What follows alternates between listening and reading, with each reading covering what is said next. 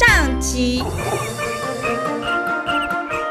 今天要说的这个故事是强哥很喜欢的一个故事，常常啊自己在生活中间都会回忆到小的时候所看到的这个故事，说给你听。在一个大大的池塘里呀，住了很多很多的青蛙。这个池塘里面呢，水也很清澈，也有很多的浮萍，呃，然后呢，食物很充足，呃，青蛙们呢也很开心。哎呀，每天呢，大家都过得很和乐融融的。有一天，也不知道哪一只青蛙很无聊，他提了一个 idea，一个主意。他说：“啊，哎，应该是去求求众神之王宙斯，派个国王来统治他们一下，这样子才。”比较有组织，呃，我们做一个青蛙国，好不好？那其他的青蛙呢？大概也是被太阳晒昏了，也不知道怎么了，就呱呱呱呱呱呱，呃，就高高兴，好好好，好好好，耶耶耶耶耶耶，好，就请这个派这个出主意的青蛙啊，就做代表，向宙斯，也就是这个众神之王啊，提出要求。这个宙斯。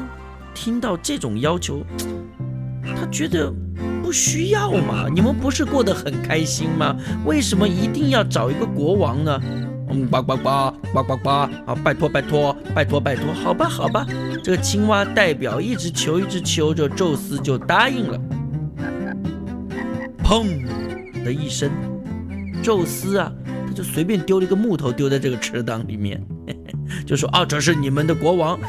哎，他想啊，这个青蛙根本不需要国王嘛，所以他就随便丢了个木头。